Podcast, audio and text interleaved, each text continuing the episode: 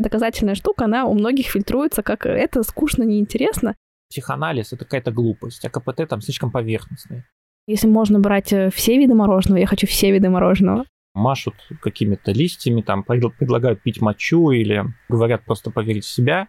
50 лет ходить пять раз в неделю к дорогущему психоаналитику в депрессии психиатр может сказать, да, вы просто там больше улыбаетесь, больше гуляете. Помогите маме в огороде. Как стать настоящей женщиной, как э, привлечь к себе мужчину. Почему же так все не любят гештальт? Знание не остановить.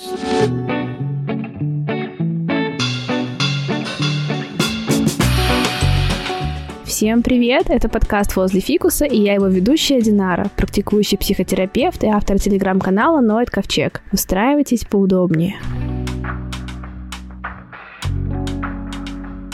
И сегодня я пригласила в гости Антона Вотрина, психолога, резидента проекта «Чистой когниции» и популяризатора научно обоснованной психотерапии. Сегодня мы поговорим о том, что же вообще такое доказательная психотерапия, как ее приложить к нашей жизни, к клиентской жизни, к профессиональной жизни, и вообще, почему это так важно. Привет, Антон. Привет, Динара, спасибо большое за приглашение. А, очень рада, что Антон согласился. Это его тяжкое бремя популяризатора. Повезло нам, что он взял на себя такую миссию и пришел к нам в проект. Спасибо тебе большое. Для меня это только в радость.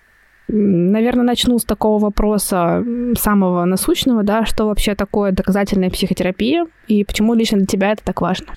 Ну, доказательная психотерапия – это такой собирательный термин вообще для психотерапии, которые э, имеют э, под собой такие либо научные свидетельства. То есть, по сути, даже более правильно говорить не доказательная терапия, а научно обоснованная терапия или, например, терапия, основанная на научных фактах, на научных свидетельствах. Но это важно, потому что психотерапия, как социальная практика, она направлена на людей, на работу с ментальными расстройствами. Э, это очень такая серьезная тема, где вероятность ошибки может приводить к серьезному вреду, к серьезным проблемам и использовать методы, которые не имеют никаких э, доказательств, никаких фактов, никаких свидетельств, не имеют никаких данных. Ну, мне кажется, это просто неэтично. Такой вопрос у меня, да, что это, в принципе, же такая, как бы, история, которая развивается в течение времени, да, и, ну, как бы совсем не сразу стали задаваться вопросом, а, доказательно или нет, там какой-нибудь дядюшка Фрейд, наверное, еще был вне этих критериев. Как вообще это развивалось? Это очень древняя практика, ее истоки могут лежать, э, начиная там каких-то шаманов, от священников, от проповедников, заканчивая там, ну, какими-то врачами, которые в своей терапевтической практике консультировали, э, ну, своих пациентов пациентов, там, в том числе по психологическим проблемам. Параллельно с этим э, ну, существовало движение психологов, ученых, исследователей, которые там, ну, прицельно занимались изучением психологических феноменов, существовали какие-то институты, и они с самого своего основания всегда занимались только исследованиями. И для них принцип научности, там, доказательности, он ну, как бы с самого начала существовал они не замечали того, что происходит, э, ну или не обращали внимания на то, что происходит э, в сфере психотерапии. То есть, когда врачи решили заниматься психотерапией, они научный метод не использовали. То есть Фрейд, э, когда он приехал в США, он имел более даже оглушительный успех, чем у себя на родине. То есть все были в шоке, офигели от этой теории, стали быстро переводить все его труды, стали открываться институты, все стали э, максимально генерализировать вот эту психоаналитическую повестку. Врачи-психиатры стали переучиваться в психоаналитиков.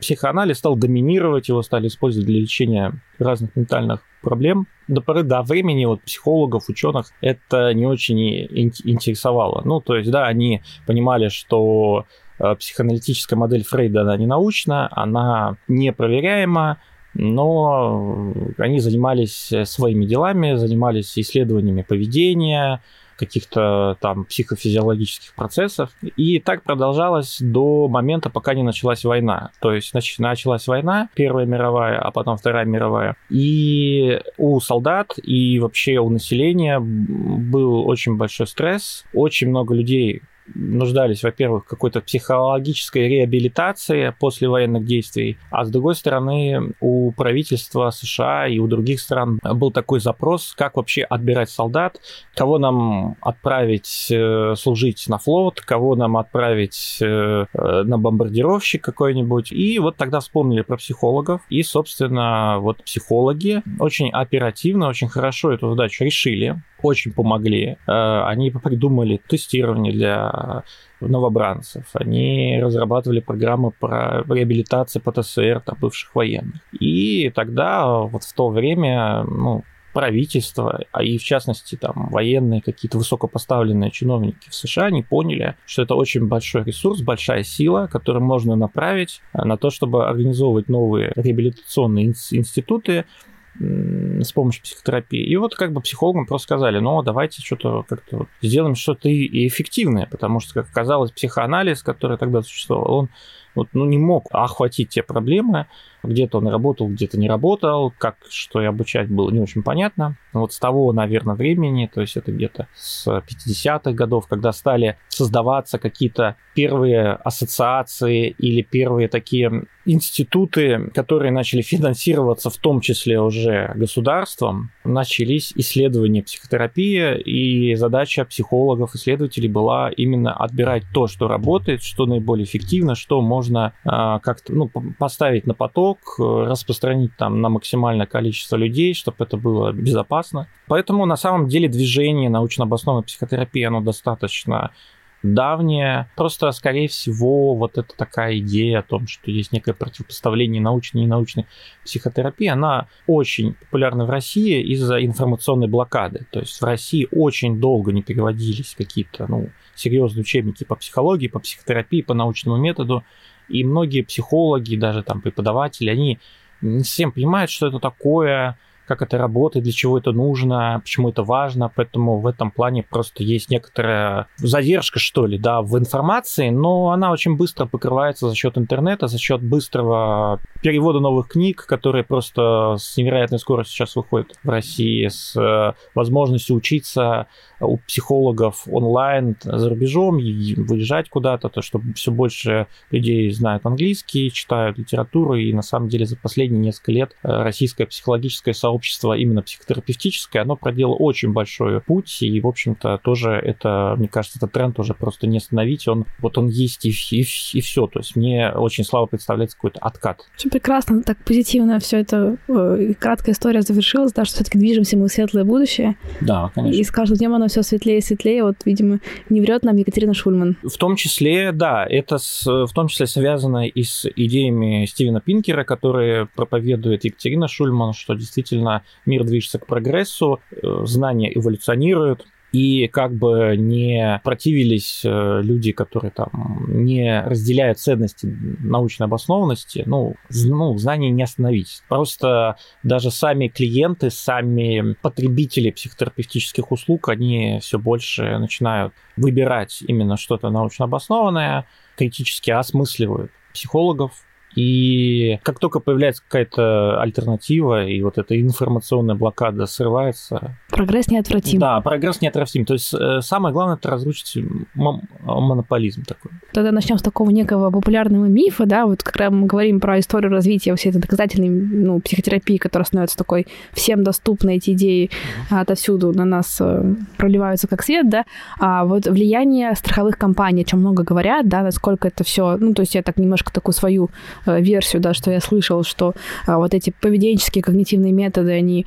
очень э, сильно стали популярны, когда пошел вопрос про то, что страховые компании это оплачивают, и специфика этих методов, потому что они очень ориентированы на них краткосрочно, ориентированы на результат, условно там восставит вопрос, как решить конкретную проблему там за 10-12 сессий, и это сильно лучше, чем 50 лет ходить 5 раз в неделю к дорогущему психоаналитику. Вот э, как ты здесь это видишь? Ну, это так. Действительно, исследования терапии требуют денег, и иногда их спонсируют страховые компании. Э, но я не очень понимаю, почему к этому какое-то есть негативное отношение, потому что, по сути, что такое страховая компания? Ну, такая корпорация, которая занимается лечением своих потребителей, да, тех, кто покупает у них страховку, кому эта страховка полагается. Конечно же, они хотят, чтобы люди, которые нуждаются в помощи психотерапевта, получали качественную помощь и быструю, потому что, ну, просто ни один, там, не знаю, директор или владелец страховой компании, он не хочет платить там годами. Более того, если эта страховая компания будет предлагать какую-то некачественную помощь, ну, условно говоря, психотерапия, которая не работает. Вот у человека депрессия, он пришел, там машут какими-то листьями, там предлагают пить мочу или говорят просто поверить в себя, и это ему не помогает, но он просто уйдет из этой страховой компании, он пойдет другую или еще что-то будет делать. Поэтому, естественно, в первую очередь когда страховые компании вкладывают деньги в исследование психотерапии, это говорит исключительно о том, что они заинтересованы в том, чтобы их клиенты были здоровы. Более того, те страховые компании, которые ну, включают в свой пакет психотерапию, это чаще всего компании высокоразвитых стран. То есть мы э, чаще сталкиваемся с обратным, по крайней мере в России, с обратной проблемой, что психотерапии нет в этом пакете. То есть российские жители не могут получить там по такой какой-то дешевой или доступной страховки психотерапевтическую помощь в адекватном объеме. Да, есть в некоторых городах ПНД, есть даже в крупных городах какие-то психотерапевтические центры, куда можно обратиться, но они все загружены, перегружены, часто там очень много бюрократических нюансов, связанных там с регистрацией, с пропиской, с привязкой к конкретному району. Очень мало мест там очень низкооплачиваемая работа для терапевтов, для психологов. И, в общем, говорить о том, что это вот, ну, тоже вот так вот доступно по ОМС мы не можем. Хотя, в целом, какая-то возможность э, получить, там, не знаю, консультацию, совет или даже пройти какую-то психотерапевтическую группу может быть. Но, опять же, это только в больших городах и даже в, э, в каком-то смысле в некоторых районах больших городов. То же самое касается платных страховок. Да, не каждая страховая компания вот, заботится, так что ли. Да, вот э, я могу тебе переадресовать. Вот как ты считаешь, ты бы какую выбрала страховку, которая предоставляет психотерапию или нет? Сложно сказать. Я на, на данном этапе своей жизни, в принципе, не то, что э, в моем бюджете есть строка, выделенная на мою страховку. Возможно, это однажды изменится. Наверное, я бы пока выбирала скорее нет, а, потому что, ну, там, условно, если я прибегая к таким услугам, мне важно само это выбирать. А, это могут быть какие-то, не знаю, условно, часто на себя работающие люди. Я просто так себе представляю, что состыковать а, ну, выбранного мной терапевта и страховую компанию... Не, но это уже детали выбора. А вот если бы, например, ты могла бы выбрать, кого хочешь, страховая компания бы оплатила. Ну так, конечно, естественно, если можно брать э, все виды мороженого, я хочу все виды мороженого. Ну да, то есть э, еще можно так переформулировать. Как ты считаешь, хорошо, когда страховые компании предоставляют психотерапевтические услуги в своем пакете? Ну, безусловно, да, чем шире пакет, э, тем это все благоприятнее. Да, то есть такая услуга, она доступна только там, где есть э, много денег, где уже есть некоторое понимание, что психотерапия полезна, что она является частью здравоохранения, что она является частью вообще заботы о себе, частью здоровья. Такие страховые компании не включают действительно психотерапию в свой пакет. И, конечно же, они хотят, чтобы то, та услуга, да, которую они дают своим клиентам, она была классная, она была полезная, она была эффективная. Иначе просто в чем тогда смысл? И, конечно же, им хочется, чтобы это было да, быстро и чтобы это было для всех удобно. А, но на самом деле это тоже такой, наверное, миф э, о том, что только КПТ, то есть, э, например, насколько я знаю, но опять же, это все по слухам, точно я не знаю, потому что в каждой стране, там Франция, Германия, США, Британия, это может все это отличаться, есть разные страховые компании, э, есть государственные, там негосударственные, поэтому все, что я сейчас скажу, тоже прям не совсем э, информация из первых рук, но я знаю, что во Франции есть возможность там психоаналитические сессии оплачивать,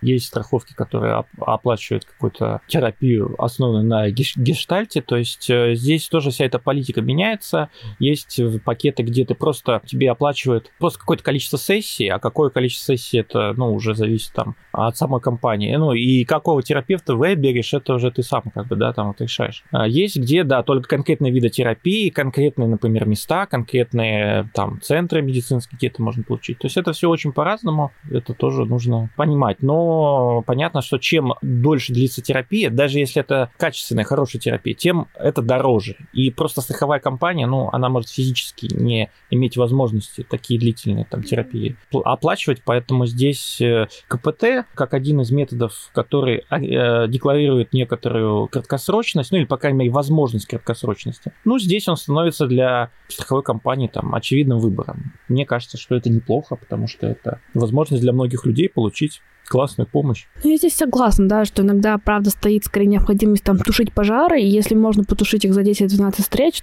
точно лучше это сделать, если кому-то там уже хочется разбираться с причинами возгорания, предотвращать следующие там какие-то опасные а, штуки, да, это уже можно, мне кажется, там Ну да, то есть тут же решать. вопрос не в том, что как бы возможно или невозможно там вылечить депрессию за 10-12 встреч, возможно или невозможно там что-то поработать. Здесь э, э для конкретного клиента э, запрос совершенно другой, ему плохо, ему резко там что-то с ним произошло, ему нужна помощь, и там эти 10-12 встреч, ну, они точно будут там для него полезны, так или иначе, да, а уже дальше там может быть все что угодно.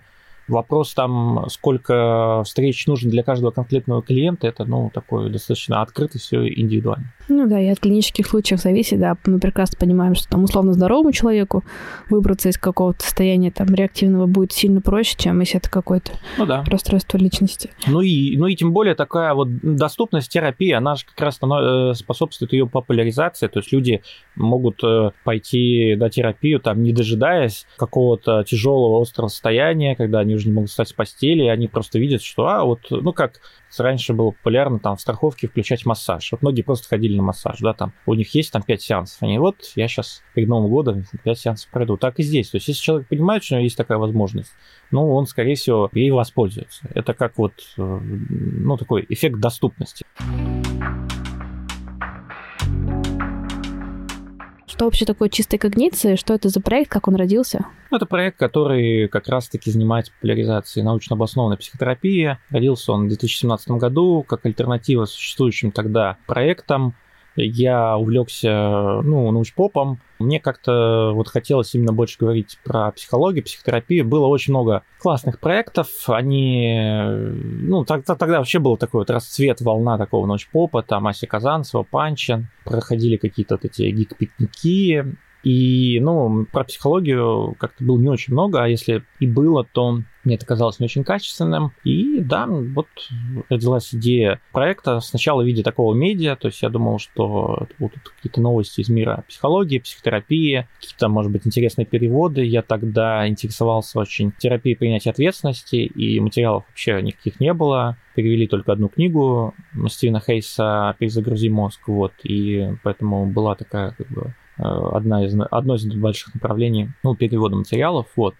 А, ну, постепенно, да, это все раз, разрасталось, появлялись новые соратники, союзники.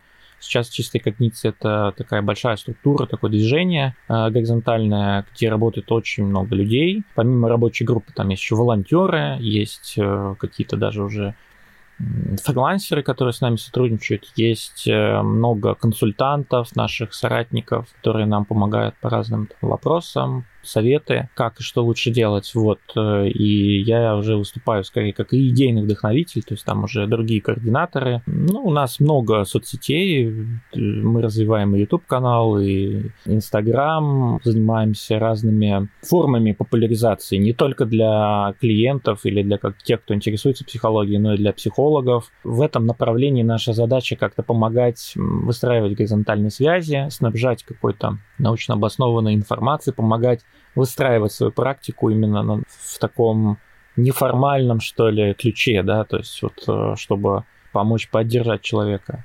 То есть э, у нас все так же работает э, направление ACT, Acceptance and Commitment Therapy. Сейчас мой хороший друг и очень компетентный психолог Илья Розов этим занимается. Там книжные клубы, э, группы самообучения, интервизии, мастерские. То есть мы просто ну, максимально много контента там выходит. Если так вот сформулировать кратко, какова миссия чистой когниции, то я называю это так. Это делать прекрасную психотерапию будущего для России, а, делать психотерапию научной, этичной, безопасной и доступной. Вот. И, собственно, все наши действия, все наши проекты, они, ну, просто способы достижения этой цели. Каждая статья, каждый стрим, каждый перевод, он оценивается с точки зрения того, как поменять мир.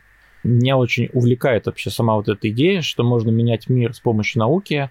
В данном случае, в конкретном моем, так как я психолог с помощью психотерапии, психологии, я считаю, что это те науки, которые очень много могут дать обществу, нашей стране и в целом миру, и пока, может быть, даже недооценены. Э, в каких-то социальных изменениях. И я вижу такую как сверхзадачу помогать это как-то развивать, пытаться это делать, в том числе там на своем примере, в своих проектах и использовать максимально все ресурсы. Вот.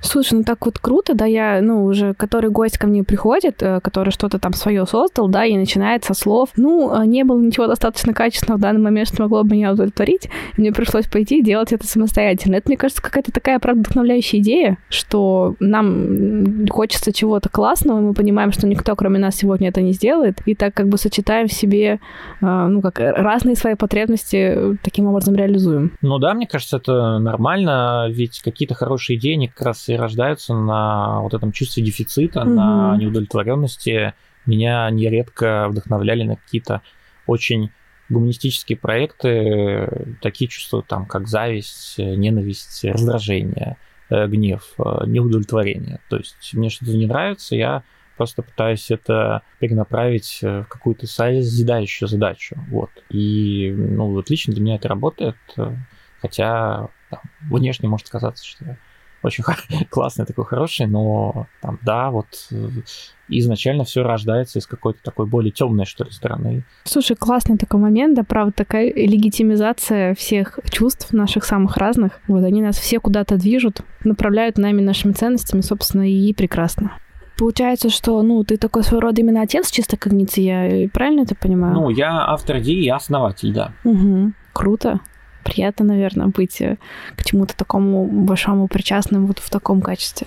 Ну, мне приятно скорее смотреть на последствия э, действий. То есть я знаю, что те люди, которые сейчас этим занимаются, это очень талантливые. Ну, я считаю их, конечно, самыми талантливыми и самыми компетентными. Но по большому счету это, да, действительно очень компетентные люди, разбирающиеся там очень хорошо в своей работе. И они тоже, ну, достаточно влиятельные, популярные, делают важные вещи. И я вижу, как меняется мир, как э, люди, которые так или иначе там сталкивались с чистыми когнициями, ну там потом благодарят, не знаю, запускают свои проекты, ну я имею в виду благодаря чистой когниции, потом запускают какие-то свои проекты, продолжают нести какие-то идеи, о которых мы пишем уже на своих площадках, своих платформах. И вот это меня больше всего, да, вдохновляет, наверное, именно вот какие-то последствия действий, которые изначально, да, были вот запущены, Слушай, ну да, я еще хотела тоже так добавить немножко так, ну, с гордостью, да, что я тоже чуть-чуть отношусь к чистым когницам. Я вот недавно как стала волонтером редакторской группы, и прям для меня это такая, ну, в полном смысле этого слова честь.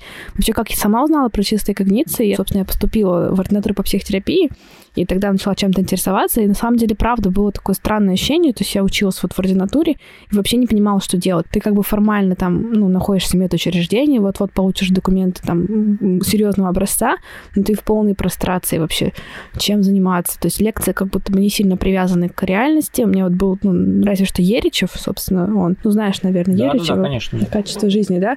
И вот он был для меня самый такой понятный, приближенный там к конкретным кейсам и так далее. Вот, собственно, поэтому я такая думала, ну, вот есть КПТ, оно какое-то хорошее доказательное, и вот я что-то про это всякое разное читала, и меня вот вынесло на чистой когниции. И прям я так, ну, в плане всего, что как это как-то стильно было сделано, сейчас буду, в общем, восхвалять ваши чистые ну когниции. Это, это же тоже полезно, обратная связь, да. Да, и важно. так тоже, наверное, да, я вот так своими словами, э, что вообще вы делаете, да, попробую описать, да, то есть, да, действительно выходят эм, разные переводы, каких-то статей, у вас есть образовательные, причем некоторые сверхклассные проекты, они висят у меня э, в этом виш-лист, куда я хочу потратить свои ближайшие деньги, то есть там есть и по работе с ЛГБТК плюс клиентами, по работе с РПП, э, эк-терапии, по схем-терапии, в общем, реально все а, супер классно. Чисто когниции собирали список рекомендованных специалистов. Тоже вот так всем могу посоветовать, если вы не очень понимаете, куда идти, но вам прям важно, чтобы это было ну, кем-то проверено. Вот э, в чисто когнициях есть также список психи- психи психиатров доказательных. Да, психиатров, это новинка наша. Вот, кстати, ценно, вот мне тоже коллеги скидывали, это ценно именно для нас, для психотерапевтов, психологов, чтобы да. мы знали, кому направить, и не бояться, что какой-нибудь трэш будет э, на выходе, потому что, к сожалению, так бывает с психиатрами, увы. Да, ну тут, наверное, надо сказать, что психологов э, сейчас доказательных их очень много, ну или просто, скажем, таких, ну, классных, хороших психологов, которым не стыдно направить. Просто, я не знаю, да, это никаких списков не хватит, и вот тот список, что у нас есть, тоже, ну, он, конечно, работает, но там тоже уже, не знаю, там можно ли кому-то записаться. Mm-hmm. Ну, наверное, можно. Ну, на самом деле можно, но там часть людей могут реально ответить, что а, они не берут, но в том числе он все еще остается еще и для того, чтобы люди видели ну, какие-то имена, могли хотя бы с ними связаться, а те, в свою очередь, могли их там перенаправить своим коллегам. Изначально, в том числе, это был список еще и для того сделан, чтобы ну, ну как-то помочь, да, там, начинающим психологам найти клиентов. А вот с психиатрами тут, конечно, сложнее, потому что это очень ограниченное количество специалистов. То есть вот как мы сейчас э, с тобой обсуждали доказательную психотерапию, почему это важно, почему не важно, то есть же еще доказательная психиатрия, да, то есть доказательная медицина, и здесь вот так вот переубедить или как-то привить ценности научного метода для врачей намного сложнее, просто потому что, ну, а врач, он и дольше обучается, это более сложная такая, что ли, инфраструктура, да, какая-то система, и, конечно, классных доказательных психиатров очень мало, и нам у нас около полугода заняло, чтобы собрать вот эти все контакты, так, чтобы этот человек еще и к нему можно было записаться, что ли. Но мне кажется, что мы справились, так что да, пользуйтесь. Вообще, да, доказательная психиатрия тоже такая, мне кажется, сверхсложная штука, да, потому что, ну, условно, один из основных методов диагностики это как бы интервью клиническое, да, и мы понимаем, что это та вещь, которую как-то, ну, то есть это точно не цифры в анализах, да, это не, а, там, не знаю, размеры на ЭКГ, и это, конечно, прям такая большая, ну, мы, собственно, записывали тоже подкаст с психиатром практикующим, да, и, ну, это правда сложно, остается так отчасти, да, успокаивать себя тем, что, наверное, может быть, не столь важен сам диагноз, да, во что часто упираются психиатры, а скорее идеи, а как с этим быть, как конечно, этому человеку помогать конечно. адаптироваться. Да, вот. да, да, да, да. Ну, потому что здесь как раз главная опасность в том, что, ну, там, может быть, направлена, назначена схема лечения. Я сейчас э, говорю не о, не о том, что там, может быть, что-то будет не очень, там, ну, неправильно подобранные дозы и всякое такое. Это, на самом деле, ну, реально сложно, а скорее некомпетентное антинаучное какое-то лечение, когда, например, назначаются там натропы или при депрессии психиатр может сказать, да, вы просто там больше улыбайтесь, больше гуляйте. Помогите маме в огороде, это же да, универсально. Да, да, да. То есть вот, вот это, как бы, мне кажется, самое страшное, да, то есть когда либо назначаются какие-то так называемые фуфломицины, да,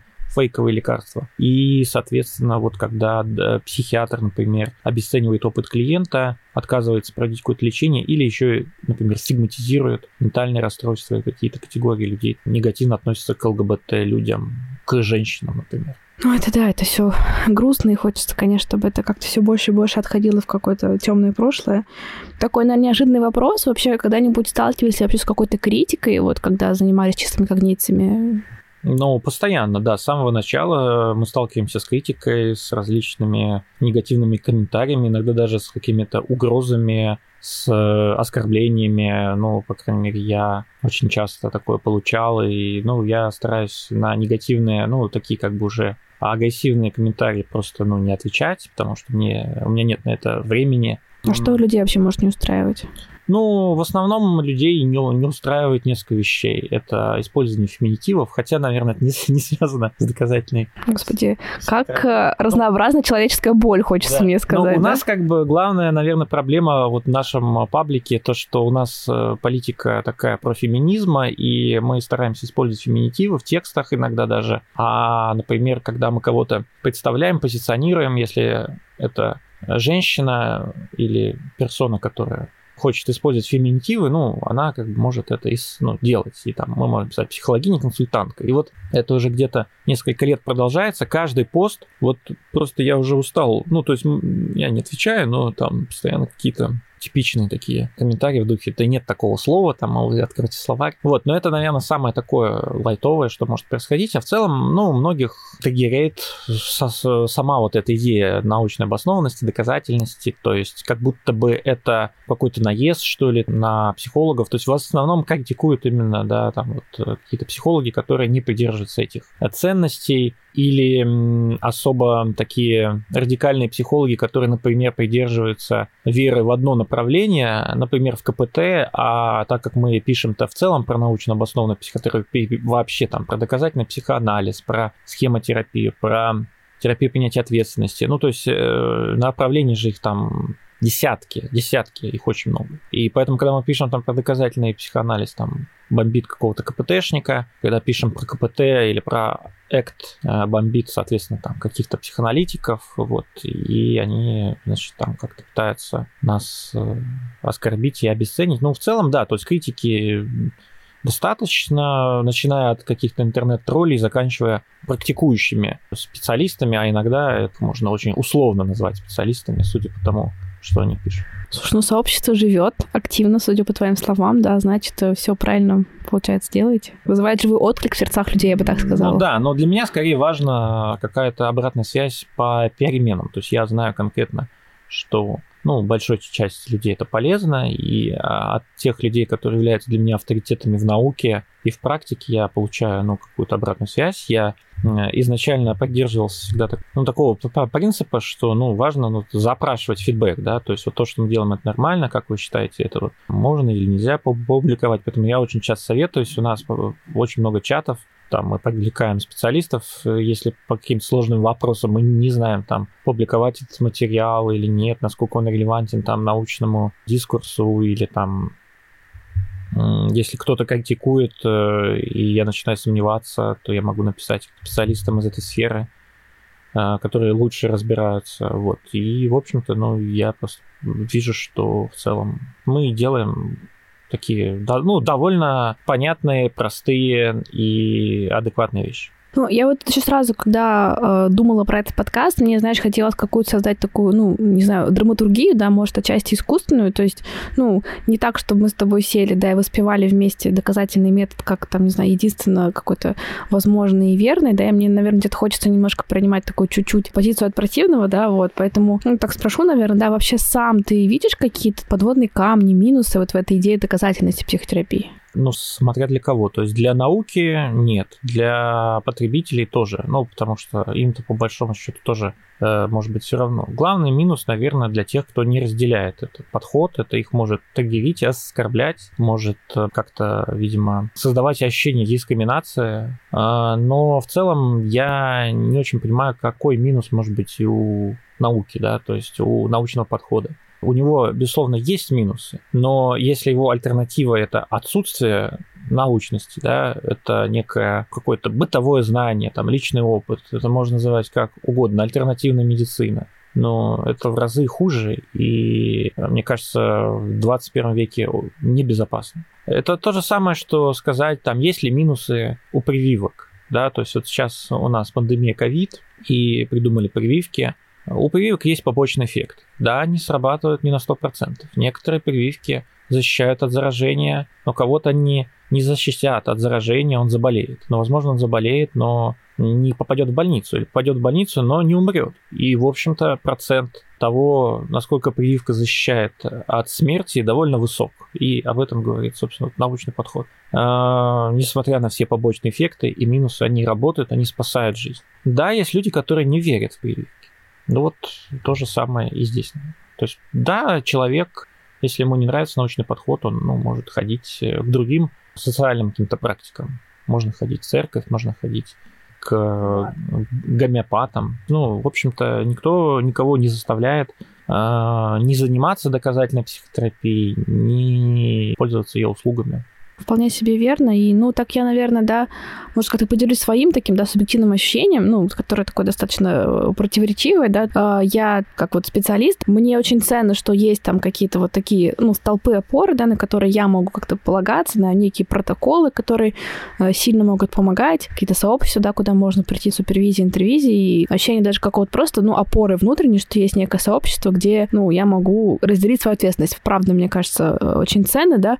А, в то же время, да, иногда у меня это вызывает чувство какого-то, даже не знаю, вот просто сейчас, когда делюсь своими личными ощущениями, иногда мне кажется, что это иногда просто, ну, слишком душновато, я бы сказала. Вот это чувство иногда у меня возникает, а, что как будто какой-то тирания доказательностью. Вот, может быть, где-то утрирую, преувеличиваю, но порой мне как будто, знаешь, что ли, не хватает пресловутой человечности в такого рода разговорах, и в такие моменты хочется, знаешь, там обложиться книгами Ялома, которые вряд ли, я не знаю, сильно противоречат доказательной медицине, просто Ялом лично меня крайне вдохновляет, и где-то сказать, что, блин, ну вот э, есть же как будто еще человеческие отношения, иногда хочется почему-то их противопоставить, хотя, скорее всего, это же не разные какие-то парадигмы, вот, но вот э, такие какие-то у меня порой смешные чувства это вызывает. Такой контекст или атмосферу могут создавать конкретные люди или конкретные институты, которые могут что-то требовать э, от других людей или как-то, может быть, себя слишком авторитарно вести. Э, дело в том, что очень часто я вижу, что люди ну, занимаются какой-то бессмысленной критикой, то есть условно приходит психоаналитик, начинает критиковать там КПТ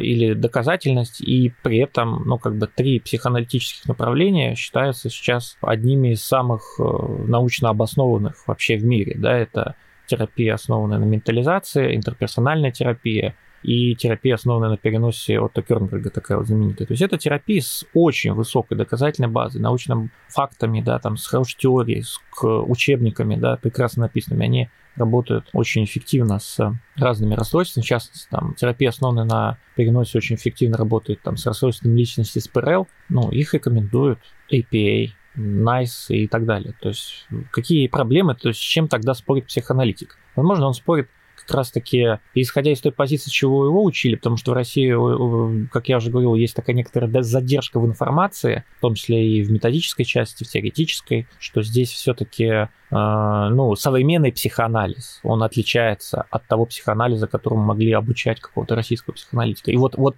это, такая, это, вот это как раз-таки две большие разницы. А сам по себе психоанализ – это уважаемое направление, которое ну, используется во всем мире.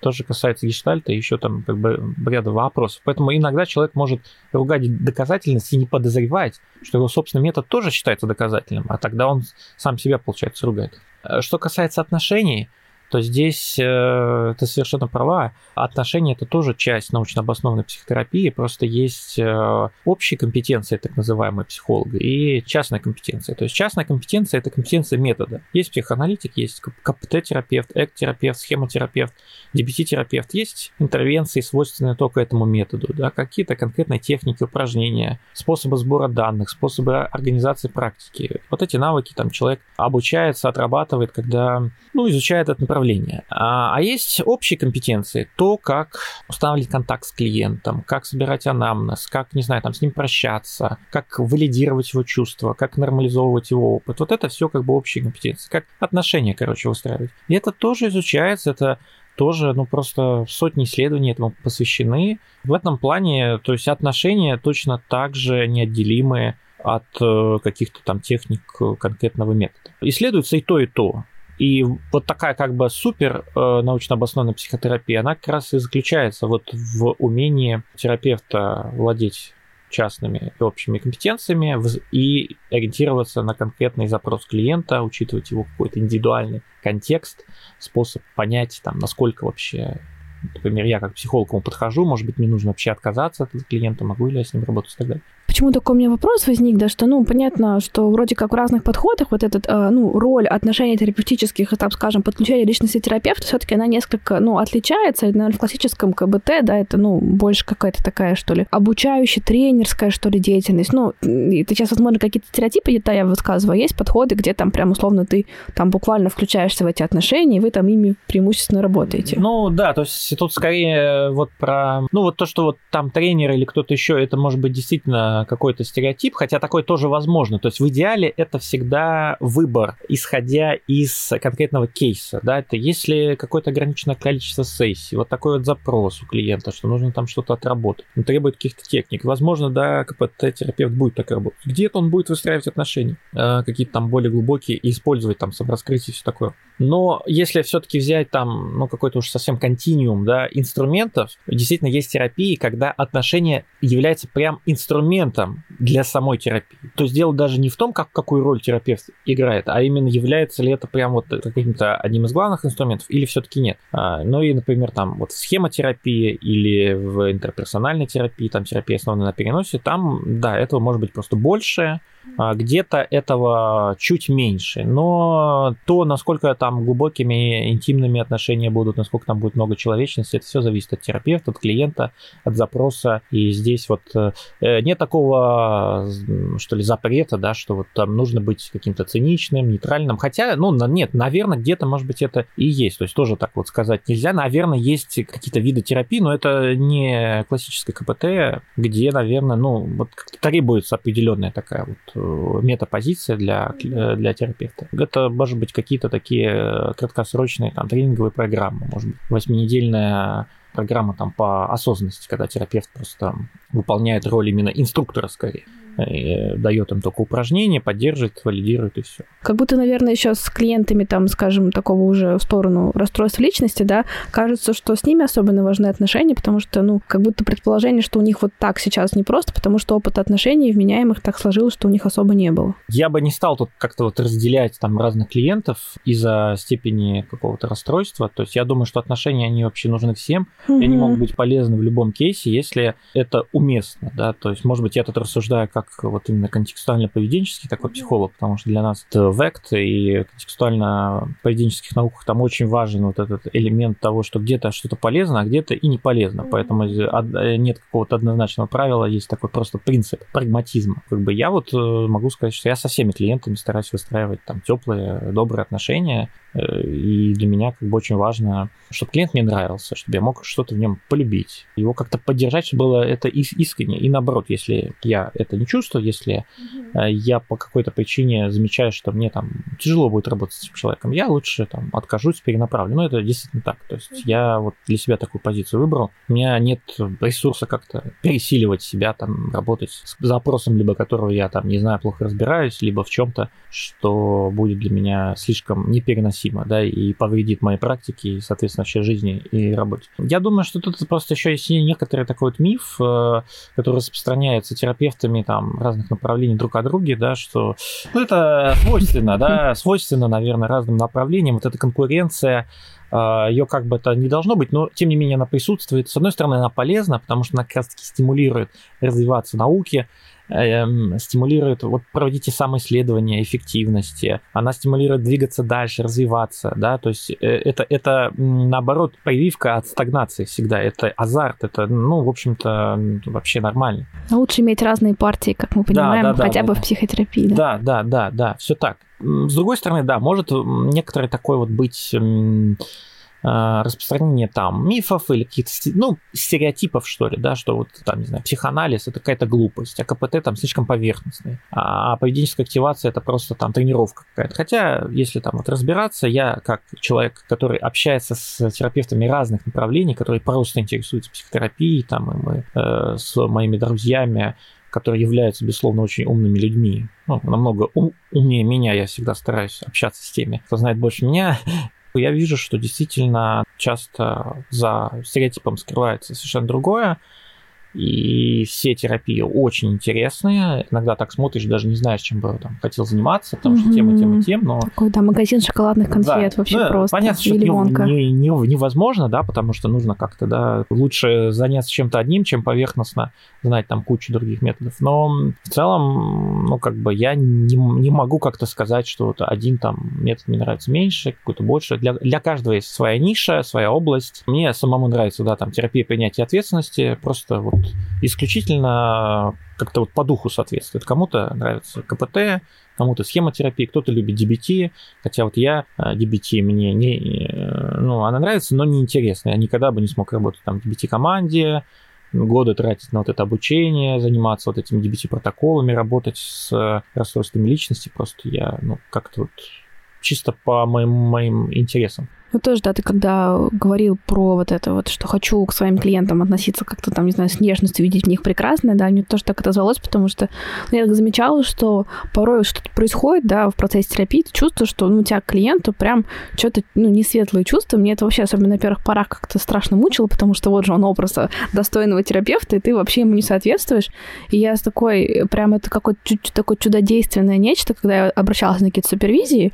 В общем-то, я иногда таким каким-то более мультимодальным мультимодальным подходом обращаюсь, особенно когда чувствую, что происходит что-то такое именно, ну, в отношениях, мне порой бывает пополезнее какая-то другая оптика. И когда тебя отпускает, ты понимаешь, что именно происходит, и вот, не знаю, ты приходишь, вы что-то с этим делаете, у тебя снова клиент вызывает вот это чувство чего-то такого теплого, нежного, и это такое э, невероятное облегчение в этот момент случается, что, конечно, боже, храни супервизии. Ну да, то есть супервизия это важная часть работы психолога, так же как и интервизии. Думаю, что вообще было бы классно раз... развитие такой темы в России, как горизонтальные интервизии, что мы, кстати, в чистых когнициях популяризируем, это когда люди там, не знаю, как-то объединяются неформально. Какие-то группы, там, телеграм-чаты, это, не знаю, встречаются а, раз в несколько недель и просто рассказывают друг другу, как-то поддерживают свои кейсы, помогают ты сказал, что лучше типа в чем-то одном хорошо разбираться, чем много в чем разном. Меня такой легкий ну, как бы внутренний мой такой несогласие, но это чисто по моим ценностям, потому что у меня разнообразие — это моя базовая ценность, поэтому мне тяжело бывает удерживаться в этой ну, штуке. Я скорее здесь э, не то, что это лучше, просто есть ряд подходов, которые обучение очень ну, требуют, конечно, да, погружения. И там как бы получается так, что э, есть два варианта. Либо ты длительно обучаешься там годами, что-то проходишь, либо читаешь пару книг, но тогда просто это нужно осознавать, что это скорее ты интегрируешь. Угу, да, там, ну да, да, да. скорее такой занудный такой комментарий был. Но... Ну, это, это верный подход в какой-то смысле. Конечно, нужно его. То есть все как-то в меру должно быть, то есть совсем уж нельзя. Но вот я, например, да, для меня э, цены, то есть я понимаю, что у меня есть какие-то КПТ-интервизии, супервизоры КПТ, я какие-то мультимодальные истории хожу, потому что мне очень важно тут какую-то поддерживать разную оптику, и, наверное, тоже для меня важно, что я каких-то в разных сообществах психологов могу находиться и как бы вбирать в себя как-то какие-то разные конструкции. Это, ну, это прикольно. И, конечно, так спокойнее жить, консультировать, когда ты понимаешь, что в случае чего. У меня даже есть, я просто, может, не знаю, кому-то ценность начинающих специалистов, ну, с моим уровнем тревожности, умеренным, но хорошим. У меня есть Excel, где все мои клиенты, и я периодически окрашиваю их разным цветом, типа красный, это значит, ты срочно бежишь на супервизию, другое слово было в моей голове, но вот срочно бежишь на супервизию. Такой оранжевенький, когда, ну, стоит об этом задуматься в ближайшее время, ну, когда беленький, значит, в целом пока все нормально идет. Очень мне помогает контролировать свою тревогу. Ну, вот. Мне кажется, это классный лайфхак. Вот я надеюсь, что кто-то послушает, тоже его использует. А, наверное, хочется еще добавить здесь э, к разговору о доказательной терапии, что в идеале это движение, оно не, не должно основываться на каких-то там, не знаю, запретах или... Стигматизации, э, да? Стигматизации других специалистов. То есть, скорее, это некое расширение кругозора, такая некая открытость, да, открытость научных данных,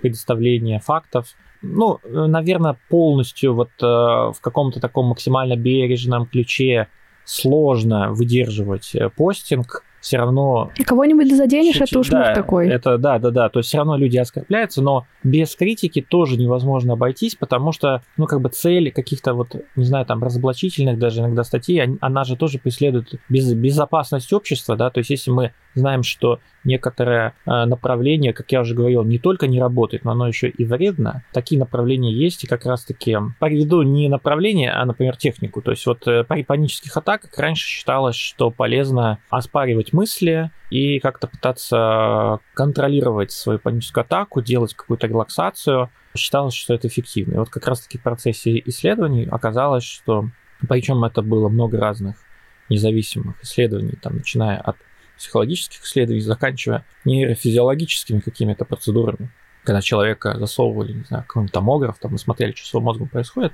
И оказалось, что если у вас паническая атака, и вы пытаетесь ее контролировать, вы пытаетесь сделать какой-то релаксационный тренинг или оспаривать мысли там о панике, то это усугубляет ее. вам ну, вы закрепляете идею, что нужно избежать ее любой ценой, да, и да, да, да. такое. И это, ну, это опасно, это вредно, это неправильная, ну, как бы техника, да, и если ее запускать в культуру, то, ну, люди будут больше просто страдать. Поэтому вот такие вещи требуют, наверное, такого публичного обсуждения, да, и критики. Поэтому, в общем-то, когда какие-то там популяризаторы что-то критикуют или пытаются, наоборот, что-то похвалить или о чем-то рассказать. Я не могу сказать, конечно, за всех, но, в общем-то, месседж, э, он скорее такой э, освобождающий, просвещающий в целях безопасности. При этом, ну, хотелось бы, наверное, подчеркнуть, э, может быть, для тех, кто тоже занимается психологией, там, популяризацией, важно все-таки не дискриминировать э, в России психологов других направлений, ну, если, конечно, не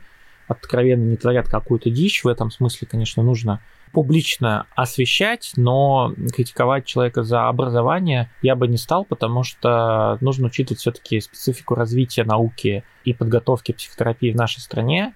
Она долгие, в долгое время была ну, на достаточно низком уровне и ну, очень сильно отличалась. И какой-нибудь человек, который там, не знаю, сейчас занимается с, э, условно, условно не научной терапией, он, конечно, имеет полное право сказать, что я там в 90-х, вот у нас было только это, я этому обучился, я вот столько лет сейчас работаю, а вы мне тут говорите, что я занимаюсь какой-то фигней. И ему будет, ну, реально обидно, и не очень понятно, как бы, что с этим делать. То есть, что же, выгонять человека из профессии? Ну, нет. Ну, и уж тем более э, я молчу про то, что никакой регуляции психотерапии в России нет. У нас психологом может назваться кто угодно, даже человек без образования, ему за это ничего не будет, его никто не арестует, никто не поругает. Будет какое-то, может быть, общественное осуждение, но не более того перемены должны начинаться, наверное, э, с каких-то ролевых моделей, э, с доступной адекватной информации и с каких-то, возможно, социальных изменений там, в области образования, здравоохранения. Угу. Тоже, конечно, такая сложная штука в целом, да, какое-то критическое мышление, такое доказательное мышление, потому что я вот человек, который учился там 8 лет в медицинском университете, и казалось бы, это должно быть там в моем ДНК, да, это как-то сложнее устроено. Вот, то есть даже какие-то прививки, да, для меня это такая очевидная тема, я там на микробиологии все проходила там вообще во всех подробностях, и это у меня хорошо интегрировалось. Почитаешь, оно как бы на каком-то уровне скорее больше, вот как мне понравилось, мы с одним тоже гостем обсуждали, там была такая фраза, это для многих вопрос скорее религиозный. То есть ощущение, что люди порой просто выбирают для себя, во что они хотят верить, а вся остальная доказательная штука, она у многих фильтруется как это скучно, неинтересно, мне вот сердцу так приятней.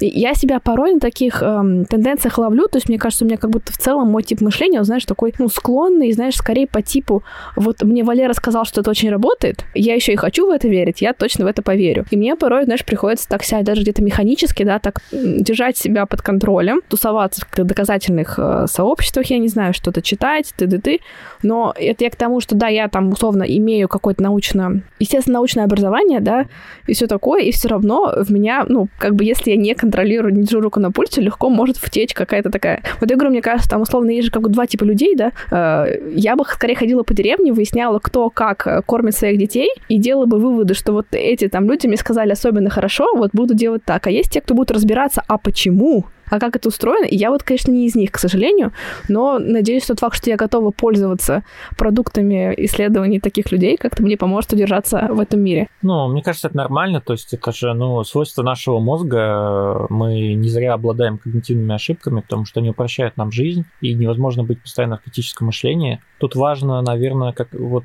просто в целом понимать, что такое доказательная психотерапия, как проводятся исследования. Хорошо бы, чтобы об этом говорили в университетах. Там. Ведь, по идее, это же не я вот должен объяснять, как что происходит, а это угу. должна быть какая-то база э, во время подготовки психолога или там психиатра. Даже не во время подготовки, там, когда он учится методу, а когда он именно вот какое-то базовое образование получает. В идеале, конечно, не только психиатрам и не только психологам, а вообще всему населению, которое ну, получает высшее образование. Ну, но... да, да, да. То есть вообще, э, как проводится условно там исследования в социальных науках, как проводятся исследования в химии, там, в математике. Что такое вообще, не знаю, какие-то научные принципы. И тогда, ну, может просто часть вопросов отпасть, потому что одна из таких э, вопросов так часто вот я слышу, что ну вот, э, ну точно же они не знают, и там все меняется. Ну да, действительно, данные исследования меняются на 100% там там какой-то полевой эксперимент э, провести сложно. Но это нормально, то есть это часть науки. Мы э, всегда находимся в ограничениях каких-то, когда у нас есть какие-то результаты. Просто э, научное сообщество там или какие-то эксперты, которые занимаются здравоохранением, они когда-то вот решили, что мы при выборе помощи психологической человеку все-таки будем основываться на тех подходах, где какие-то данные есть, да, пусть с ограничениями, но есть чем на то, где вообще ничего нет, где вообще ничего не понятно, а иногда даже ну, как-то жутко выглядит, просто с точки зрения здравого смысла. И эта практика работает, то есть мы видим, что реально многим людям получается помочь. Да, не всегда понятно, какие психологические механизмы стоят за изменениями, а, что больше влияет, там, отношения или техника, или еще что-то. Но вот сам этот научный дискурс, он толкает исследователей на то, чтобы проводить новые эксперименты, их усовершенствовать, думать о том, как лучше организовать дизайн исследования, изучать конкретные интервенции, да, потому что там есть же исследования, там, не знаю, каких-то эффективности целых программ, есть исследования там компетенций и навыков там конкретного терапевта, есть там, не знаю, фидбэк от клиентов. И вот это все вместе, все эти данные собираются, и в какой-то момент независимые эксперты говорят, да, вот мы можем вот это рекомендовать для того, чтобы применять это там, там, для вот этой, для вот этой, для той проблемы. Соответственно, вот эти ограничения, вот это несовершенство научного знания, оно не является контраргументом для такого. То есть, э, как бы это нужно просто ну, вот, действительно понимать, понимать, что а, психотерапия в целом, ну, она реально не панацея, это несовершенство. В принципе, психотерапия, она может не справиться с проблемой человека, это нормально. А, когда мы говорим, что что-то там эффективно где-то там на сколько-то процентов или на столько-то, это не значит, что вот это точно там поможет. Это просто еще один способ для того, чтобы улучшить мир, чтобы помочь людям, чтобы это было как-то более структурировано. То есть это нужно использовать как ну, шанс свободы, как шанс ос- освободиться, шанс построить ту жизнь, которую вы хотите проживать. В этом, да, конечно, большое, большое поле для изменений, чтобы просвещать людей, да, вот именно тому, как работает наука, в том числе, наверное, может быть, как-то больше говорить как раз-таки и о ну, белых пятнах, о вот этом несовершенстве, потому что когда мы говорим, ну, просто мы в целом говорим там, да, вот научные знания, многие думают, ну все, значит, это точно должно работать, но это тоже не так. И самое главное, что это нормально. Э, в других науках точно так же. Хотела немножко вернуться к теме отношений терапевтических, да, она, видимо, меня не оставляет равнодушной. Ну, классная тема, да. Такой вопрос, просто на пофантазировать, да. Но если представить себе, что есть эм, некие компетенции, которые мы нарабатываем профессиональные, ну, это, конечно, очень условное разделение, а есть некие наши, там, скажем, врожденные скиллы, там, особенности, может быть, нашего, там, психотипа, способа взаимодействия. Как тебе вообще кажется, ну, если там, может, это поделить, там, в процентах, да, вот психолога, ну, какая часть, как бы, скорее у него такая уже врожденная его конструкция, да, какая часть, может быть, быть обучаемо, там, условно, все ли мы вообще обучаемы.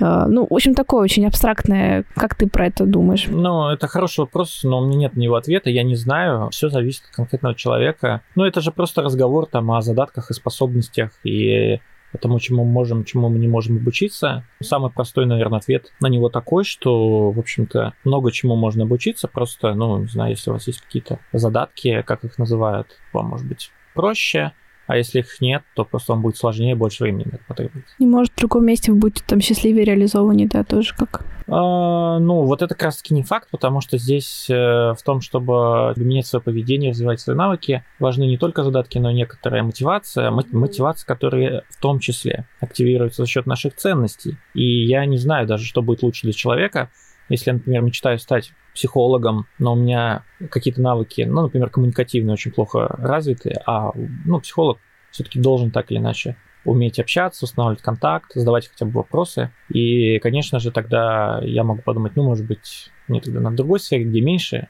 требуется общения. Но буду ли я там счастлив, да? То есть, возможно, действительно стоит попробовать потратить больше вот этого самого времени.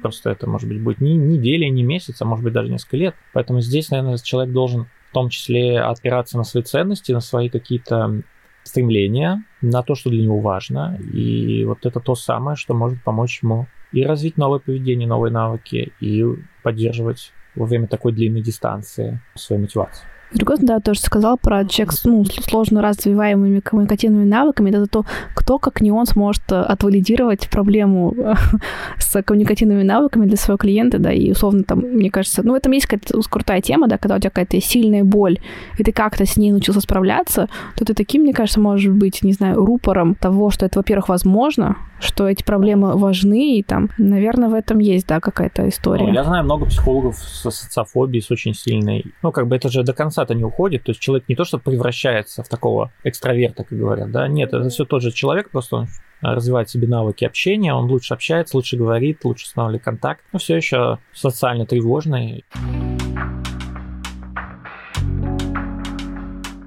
У меня еще есть несколько вопросов от, э, ну, так скажем, заинтересованных слушателей, да, которые сами вполне себе это доказательной психотерапии, но хотели бы для себя кое-что прояснить. Вот я прямо сейчас практически зачитываю с бумажки. Uh-huh. А, как вообще обращаться с результатами исследований, да, то есть мы понимаем, что их довольно много в базе вообще, они порой несколько противоречат друг другу. Вот, собственно, кому же верить, да, как вот понимать, как в этом всем ориентироваться, какие-то, может, общие советы, наметки? Просто критические то есть я не знаю, то есть, э, результаты исследований, э, они же есть разных уровней, да, то есть есть просто исследование какое-то первичное, которое провели. Есть исследования исследований, так называемые метаанализы, где капитализируются данные и факты из множества других исследований.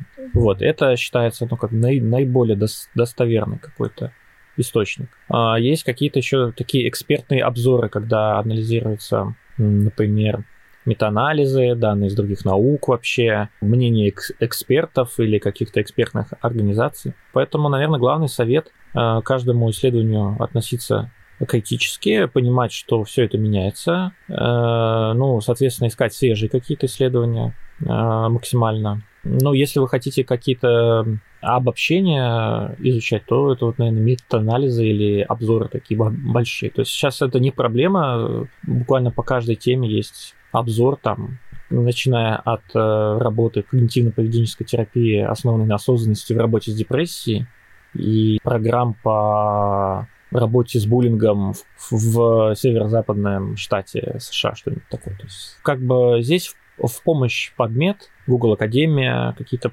поисковики научной информации. Спасибо за ответ, да, я думаю, что это точно поможет как-то сориентироваться. И вот еще такой, ну, вопрос, да, что на практике часто исследования проводятся несколько неформально, и, ну, то есть отдельные интервенции, как бы они же так прям не регистрируются, то, что это какое-то чистое КПТ, не дай бог, ты там не используешь что-то из других методов, то есть, ну, какая-то интеграция как будто может произойти непроизвольно, и как это все вот регистрировать, регулировать в исследованиях, то есть, ну, сколько тогда можно этому чисто доверять?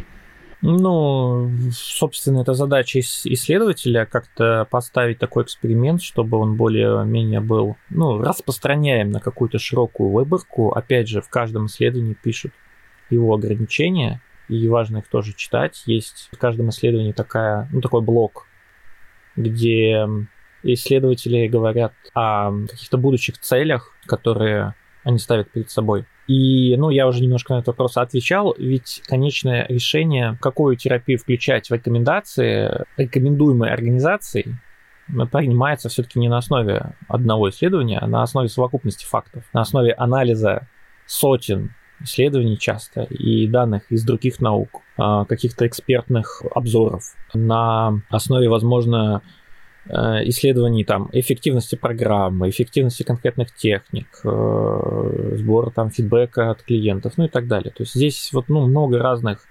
деталей, все вместе они как-то собираются. Если этих данных достаточно много, терапии может быть присвоена, ну там статус ну, что называется, strong, strong доказательств. То есть э, просто есть разные уровни доказательств. Где-то можно так тогда еще ответить, что есть там, условно, терапии без доказанной эффективности, есть терапии с подтвержденной вредностью, так скажем, да, есть терапии набирающие доказательность, да, только они только-только собирают. Есть э, терапии с высокой э, научной обоснованностью, но опять же, это тоже Э, в отношении каких-то определенных проблем, да, потому что вот та же acceptance and commitment therapy, терапия принятия ответственности, у нее есть много проблем, с которыми она не работает, никаких данных про это нет. А есть даже проблемы, с которыми она прям так и говорит, что мы с этим не работаем. Mm-hmm. И вот, э, например, с расстройствами личности хоть есть какие-то небольшие исследования, но пока это только такой экспериментальный формат. То есть каких-то серьезных доказательств, что а ACT работает с, там, с ПРЛ, с личности, нет.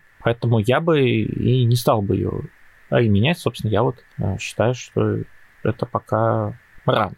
Тут еще такой вопрос, да, ну, тоже от слушателя, да, что есть вообще где-то, ну, такое, не знаю, место фиксированное, где можно посмотреть более-менее свежие обзоры по уровню доказательности разных подходов. Ну, тут сразу только от себя комментарий, да, насколько я понимаю, есть скорее место, где к разным нозологиям состояниям можно посмотреть уровень доказательности подходов. То есть мы же не оцениваем, наверное, в целом, насколько подход доказательный, или как это вот работает? Ну, это может быть, наверное, и так, и так. Есть же просто сайты самих направлений, ну, там, ассоциации, часто они публикуют там свои свои исследования. Очень сложно оценить, что насколько доказательное, потому что сегодня там вышло 10 исследований там у терапии основанной ментализации, завтра 20 у DBT, послезавтра еще 15 у ACT. Ну, то есть они же конкурируют, но эта конкуренция не за место президента или супертерапии, потому что есть разные, разные запросы, разные виды терапии, групповая, индивидуальная, там, производственная какая-нибудь, для взрослых, для детей, там, ну, короче, дофига. Ну, просто на сайте направлений могут быть эм, какие-то... Ангажированные. Их данные, ну, вот их данные, их можно изучить и для себя как-то определиться, насколько этих данных вот для вас достаточно лично, чтобы это, эту терапию там использовать. Есть э, просто так называемые э, медицинские э, или психотерапевтические, психиатрические или психологические или организации от здравоохранения, которые вот делают рекомендации нам внутри своей страны, предположим. Да, вот есть NICE, по-моему, это британская такая организация, которая занимается ну, там, созданием рекомендаций, протоколов внутри э, Великобритании. И, ну, вот можно почитать их рекомендации, что они рекомендуют для своих там психологов, психотерапевтов, педагогов, какие там типы терапии, с какой проблемой, короче, работать. Самая влиятельная организация все еще в мире это APA, Американская психологическая ассоциация, самая старая и самая такая классная. Ее еще часто называют ООН в мире психотерапии. Ну, она довольно-таки независимая. И у них есть э, такой проект, называется DIV-12.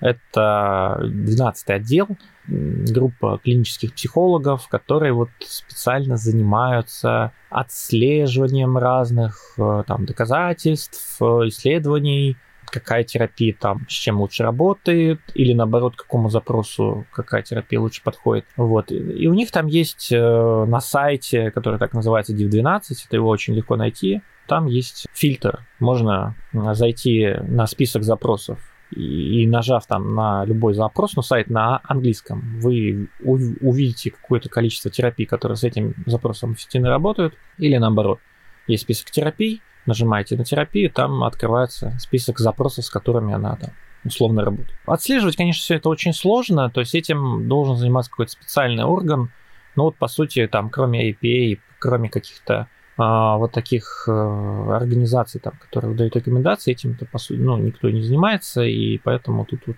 в этом есть, в этом есть некая сложность, да, потому что терапий довольно много, они могут развиваться ну, как-то автономно, да, и, и публиковать просто вот в научных журналах какие-то свои исследования.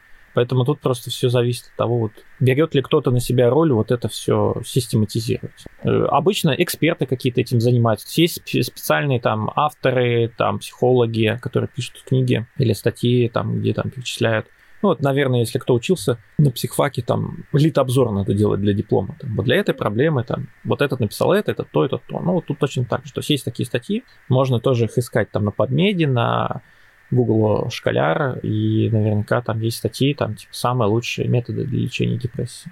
Угу. Ну, сразу скажу, то, что ссылки мы все прикрепим, и вообще все, все, короче, упоминаемые материалы, книги, ссылки, сайты и прочие проекты, это все мы дублируем в телеграм-канале возле фикуса, там все это есть. Просто мне надо пишет в Инстаграм с вопросом, где найти, вот все есть в телеграм-канале. Такой остался к тебе? Лично меня волнует такой вопрос немножко. Он конечно будет э, такой ю- юмористический да есть такой прекрасный мем я его обязательно прикреплю где э, это моя любимая рубрика пересказывать мемы э, в аудио этих сообщениях. В общем, там, значит, изображен э, замечательный наш Панасенков, со словами, что а, другие подходы психотерапии исследуют себя, а гештальты, двоеточие и гуляющие в кустах а, Панасенков.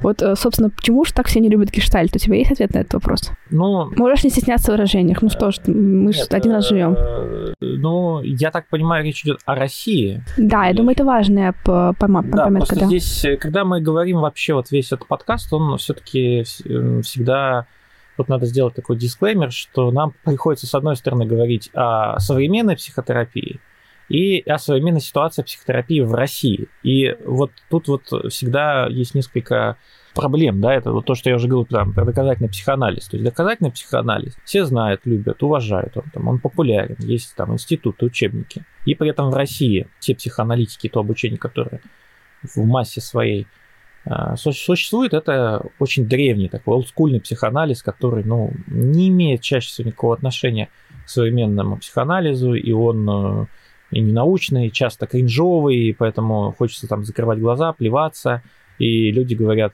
стигматизирующие вещи, э, там, сексистские, гомофобные, хотя там современный психоанализ максимально ориентирован на инклюзивность, на поддержку ЛГБТ и в этом плане я вот, кстати, рекомендую посмотреть э, мое интервью на канале Чистой когниции с доказательным психоаналитиком Александром Головым. Это врач-психиатр молодой, который вот очень много сделал в России для популяризации доказательного психоанализа. И также есть еще его коллега Александр Левчук, который занимается реляционным психоанализом. Это тоже современное направление, как, ну, такое набирающее доказательность, очень интересно. И в частности Александр Голов в этом интервью говорил мне, что психоаналитическое сообщество пытается исправить вот эти вот ошибки прошлого, когда ну, какие-то группы людей дискриминировались психоанализом, да, там вот когда гомосексуальность использовалась там как диагноз, как какая-то причина проблемности чего-то, да, и, и сейчас очень много программ э, психоанализе вот, направлено на ну, вот реабилитацию старых позиций, да, на исправление этого. Ну, в России, конечно же, этого мало. И мало осознания важности там прав человека, равенства и вреда дискриминации по отношению к меньшинству. Так вот, с гештальтом, видимо, такая же история. Тот гештальт, который в России развит и заполонил собой э, всю страну, а вообще, по моим данным, это, пожалуй, наверное, самое популярное направление в России, хотя вот мы варимся в разных там инфопузырях, и может казаться, что там КПТ всех уже покорило, что сейчас все КПТшники, но э, мне говорили знакомые, что ну, зна- знакомые, которые занимаются статистикой и исследованием психотерапевтического сообщества, что гештальт все еще самое популярное, очень много специалистов, много институтов, много программ, литературы много. И как бы раньше тоже это ну, как бы один был из э, топовых э, подходов. Ну вот насколько он был доказательный, это, в общем, вопрос открытый. Ну, то есть скорее нет, чем да. Ну, по сути, такое главное э, научно обоснованное направление – это эмоционально фокусированная терапия пар. Это вот очень такое серьезное направление, которое как раз-таки и APA, DIV-12 этот отдел рекомендует, можно про него тоже прочитать. Ну, насколько я понимаю, даже обучение по нему там одно или два или три на, на всю Россию. То есть я вот тут точно не знаю, я не отслеживаю, знаю, что в такой онлайн-школе, как психодемия, есть обучение. Ну, больше я не знаю, где еще. Э, ну и как бы что? Вот э, мы имеем то, что имеем. А то, что многие люди, которые творят какой-то кринж, какой-то не очень классные вещи, ну, часто бывают за спиной имеет такой бэкграунд обучения гештальту. Поэтому часто, скорее всего, здесь вот этот вот такой ненависть гештальту, она основана на поступках как бы людей, что музыку делают ее фанаты, грубо говоря. Мы что-то там читаем э, про то, что там, не знаю, нужно как стать настоящей женщиной как э, привлечь к себе мужчину, как завладеть его сердцем, да, или вот что-то такое. Вот и потом читаешь, типа, гештальт-терапевт. Ну, блин, думаешь, ну что же за фигня? Мне, мне кажется, что это вот тут еще одна такая важная проблема, то, что во многих э, подходах, во многих программах, даже обучающих, там э, очень мало информации о том вообще, ну, об этике, о каких-то социальных э, каких-то феноменах, которые важно учитывать там при транслировании научной информации. И до сих пор многие психологи, которые там ведут блоги, консультируют, они делают вещи, которые ну, полностью противоречат принципам современной психотерапии вообще. Потому что есть же общие принципы, да, это безопасность, этичность, научная обоснованность, современность актуальность, да, то есть э, терапия не может быть ориентирована на людей там из 1920-х годов. Мы живем в 2022 году, и ну, как бы понятно, что ваши клиенты именно из этого времени. Ну, кстати, был эпизод про этику, такой, мне кажется, достаточно ну, не бесполезный получился, вот, поэтому если кого-то волнует тема этики, то можете его тоже потом, ссылочку я прикреплю. Про гештальт еще, наверное, тоже так от себя добавлю. У меня, честно говоря, так э, уже некой нитью, может быть, не прям красной, да, но определенной нитью проходит мое личное отношение, но сложное, потому что, ну, так уж сложилось, что мой личный опыт как-то был не совсем оптимистичен в этом отношении, да, я тоже пыталась найти ответ на вопрос, ну, что же такое происходит, да, почему такое совпадающее мнение у многих людей. Я так понимаю, что какая-то особая специфика Российского института вот именно гештальт, она как-то по принципу какой-то бизнес-пирамиды построена, как я понимаю, что там какие-то слои, э, какие-то ступени, и все это, может быть, тоже как-то влияет на, не знаю, какой-то общий вайб, как это в России в итоге закрутилось, заварилось. Ну, возможно, но вот я, честно, не вникал в этот э, мир, то есть мне это абсолютно неинтересно, а, ну, достаточно там ознакомиться с пару публикаций, там просто на это забиваешь, э, так как э, само комьюнити занимает такую антинаучную чаще позицию, и угу. критикующую там доказательность чаще, то понятно, что это я не контактирую Угу. Как происходит там обучение, я не знаю. Знаю, что институтов довольно много, программ много ну вот, э, да, люди как-то обучаются.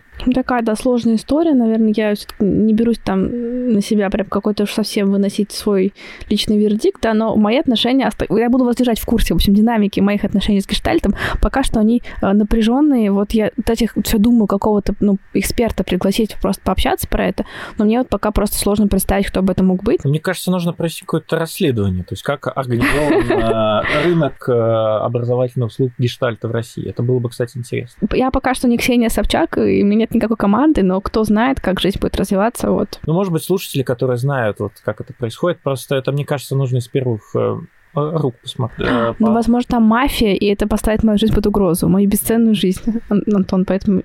Да, тогда все. Тогда отменяется этот э, план. Под конец про доказательность вопроса, как вообще, если тебе это известно, но я потом тоже поделюсь своим каким-то, может, опытом, как это обстоит вот на практике, там, не знаю, в клиниках, в каких-то, в государственных клиниках, в частных, в ПНД, вот как это вообще у нас в России устроено? С психотерапией сложно, потому что в ПНД там, ну, как бы, по сути, два работника. Это врач-психиатр, психотерапевт. Даже если он придерживается каких-то научно обоснованных принципов. У него просто может не быть времени их применять. У него часто там 10-15 минут, угу. а иногда и 2-3 минуты. По рассказам моих друзей, психиатров, есть некоторое а, давление руководства скорее обратной философии, то есть, например, заставляет назначать какие-то препараты из группы фуфломицинов клинические психологи, психологи, которые работают в тех э, психотерапевтических центрах, которые все еще есть. Я вот знаю, что есть в Санкт-Петербурге в нескольких районах э, такие психотерапевтические центры. Там по-моему, бесплатная психотерапия, есть какие-то группы, какие-то встречи, что-то вот такое есть, но я,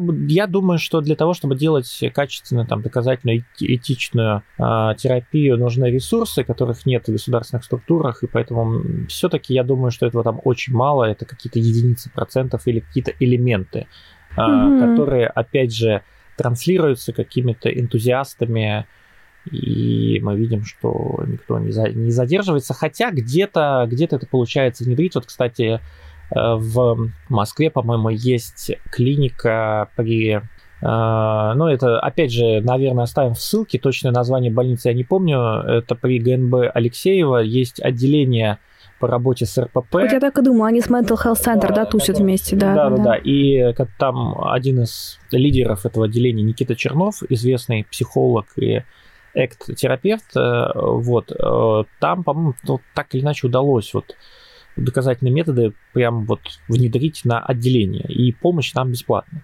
Ну, соответственно, в медицинских центрах здесь все зависит, э, ну, тоже от руководства. Если директор придерживается... Часто это, это, это эти клиники так называются. Клиника доказательной психотерапии, клиника доказательной медицины и так далее. То есть можно почитать. Клиника когнитивной терапии в Санкт-Петербурге Каменюкина, это Mental Health Center – в Москве. Качество жизни, наверное, Качество тоже, жизни, да. Но это психологический центр. Там нет, по-моему, ми- именно медицинской лицензии, то есть там только психологи. Mm-hmm. Uh, ну что еще? Есть вот сейчас, опять же, в Санкт-Петербурге открылся центр решения Ивана Мартынисова, mm-hmm. психиатра. Ну, на самом деле есть, есть какие-то места, но они обычно организуются, создаются тоже популяризаторами. А, есть вот клиник Лахта, опять же, да, там есть э, команда психиатров, которые придерживаются доказательной психотерапии. В котором фиг запишешься. Да, да, да. да это важно отметить. Да, даже не пытайтесь, то есть там на 2 на месяца, на полгода вперед. Я так могу тоже поделиться своим опытом. Так, во-первых, на уровне, скажу, университетов, да, как это работает. Ну, я не заметила, чтобы это сильно работало. То есть, чтобы кто-то был озабочен темой доказательности, скорее нет. То есть, если кто-то из преподавательского состава каким-то образом будет владеть какими-то этими методами и будет носить их, это будет вот ценно.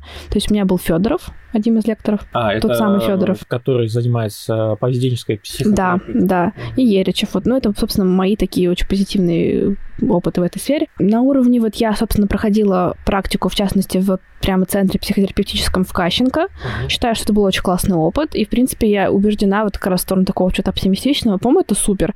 Потому что, ну, говорят, что он раньше был еще круче. Это центр, который основал, я так понимаю, отец Курпатова, вот э, печально известного ныне, да. но его отец.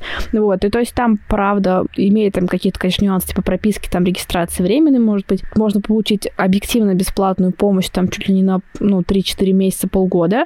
У вас будет психотерапевт, который вам выпишет именно препарат, будет клинический психолог, вы можете ходить на группы, и в целом я думаю, что если есть какой-то запрос получить помощь, вы там сможете ее так сильно себе помочь, насколько, то есть там какие-то и арт-терапии, и какие-то разные направления, там была группа схем-терапии. Ну, короче, в целом очень круто. Да, да, да. Нет, ну вот тут, да, наверное, нужно, наверное, такой сделать комментарий, что все-таки эта ситуация меняется. Как бы это странно ни звучало, но психотерапия это та сфера в России, которая с каждым годом как будто бы становится все лучше и лучше. То есть вот несмотря там э, на какие-то печальные события в стране, на какие-то э, цензурные законы, э, сообщество вот развивается, удается реализовывать разные программы, в том числе удается что-то проносить и в государственный сектор, и какие-нибудь там студенты, психологи, студенты медики, они интересуются док-пси, ну, еще вот с самого начала. То есть вот сейчас мы живем в удивительное время, когда люди получили наконец-то альтернативную точку зрения, могут ее выбрать и как бы уже целенаправленно по ней двигаться по этому маршруту. Потому что когда вот я учился там лет 10 а, назад, ну, поступал учиться, у нас а, был только один источник информации, собственно, это преподаватели, и вот что они говорили, вот только это и оставалось. И там, даже если я заходил в, в интернет, то было очень мало контента, ну или, по крайней мере, очень сложно было его как-то вот выцепить. Ну, наверное, можно было как-то найти, но даже э, мотивации что-то искать не было. Я приходил там на занятия, нам говорили, вот есть там у вас там есть психосоматика, рак это психосоматика, там любая болезнь вообще это психосоматика, если у вас болит горло, это потому что вы там боитесь что-то, значит, высказать своему собеседнику, а, если вы ругаетесь матом, то это у вас какой-то как, как бы конфликт, и ну, по матерным словам, соответственно, можно определить, э, связан ли он с отцом или с матерью или еще с чем-то. И ну, такой глупости было очень много, было много дискриминации, оскорблений студентов, унижений. В целом, конечно, ну, обучение было пыткой и просто, по сути, промывкой мозгов, так, ну, в самом худшем смысле этого слова. Но современные студенты и молодые специалисты, с которыми я тоже общаюсь, они уже там, ну, там читают чистые когниции там несколько лет, следят за какими-то пабликами психиатрии и нейронауки, вот такой тоже есть классный ресурс. Ну, много на самом деле сейчас научно-популярных э, по психологии проектов. Ну, читают в конце концов каких-то уже современных там практикующих специалистов, которые тоже пишут классные вещи. И когда уже они приходят в профессию, у них уже есть альтернативная точка зрения, вы сейчас ведете там терапию депрессии, вам уже точно выйдет там и КПТ, и DBT, и схема терапии, все это есть. Есть куча книг, куча бесплатных э, каких-то гайдов, протоколов. Ну, это все доступно на уровне клика. Ну да, это даже где-то фрустрирует, потому что иногда по ночам просыпаюсь с мыслью, что как много я еще не прочитала. Да, да, но это, это... это можно добить на это, то есть про все прочитать невозможно. Поэтому вот это все, вот эта свобода доступа к информации, mm-hmm. эта альтернативная точка зрения, она создает новое поколение психологов, mm-hmm. которые прогрессивные, современные, которые очень много знают, которые хотят что-то развивать, которые готовы менять что-то. И там, когда они приходят работать, в том числе какие-то государственные структуры, они там тоже это все приносят. Они не боятся спорить там с преподавателями, mm-hmm. они не боятся там писать э, в, в Инстаграм, да, будучи уже студентами и что-то новое отыскивать. Мне кажется, это очень классно, очень вдохновляюсь от этого тренда. И думаю, что в, ну, как бы в целом нас ждет прекрасное будущее, если нам никто не будет мешать. Но даже если кто-то помешает, все равно, мне кажется, такой вот э, прогрессивный такой процесс его не откатить назад. Росток будет пробивать э, этот асфальт снова да, и снова. Да, да, да, да.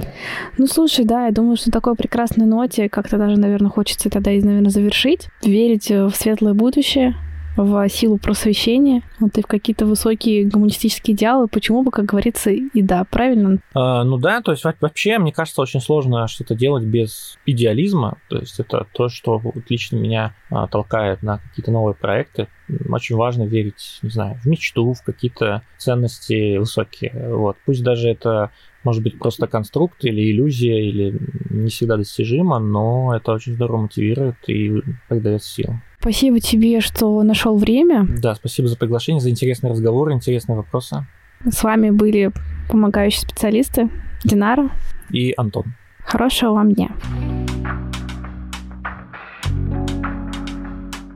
Не забудьте полить цветы и подписаться на наш телеграм-канал возле фикуса, где мы публикуем все материалы, ссылки, статьи, книги, прочие упоминания.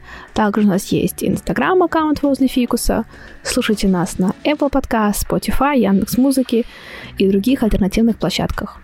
Ставьте нам лайки, пишите отзывы, мы стараемся их учитывать. К тому же это помогает нам продвигаться на платформе и показываться новым слушателям. За это мы были бы очень благодарны. Также вы всегда можете записаться ко мне на индивидуальную консультацию. Хорошего вам дня!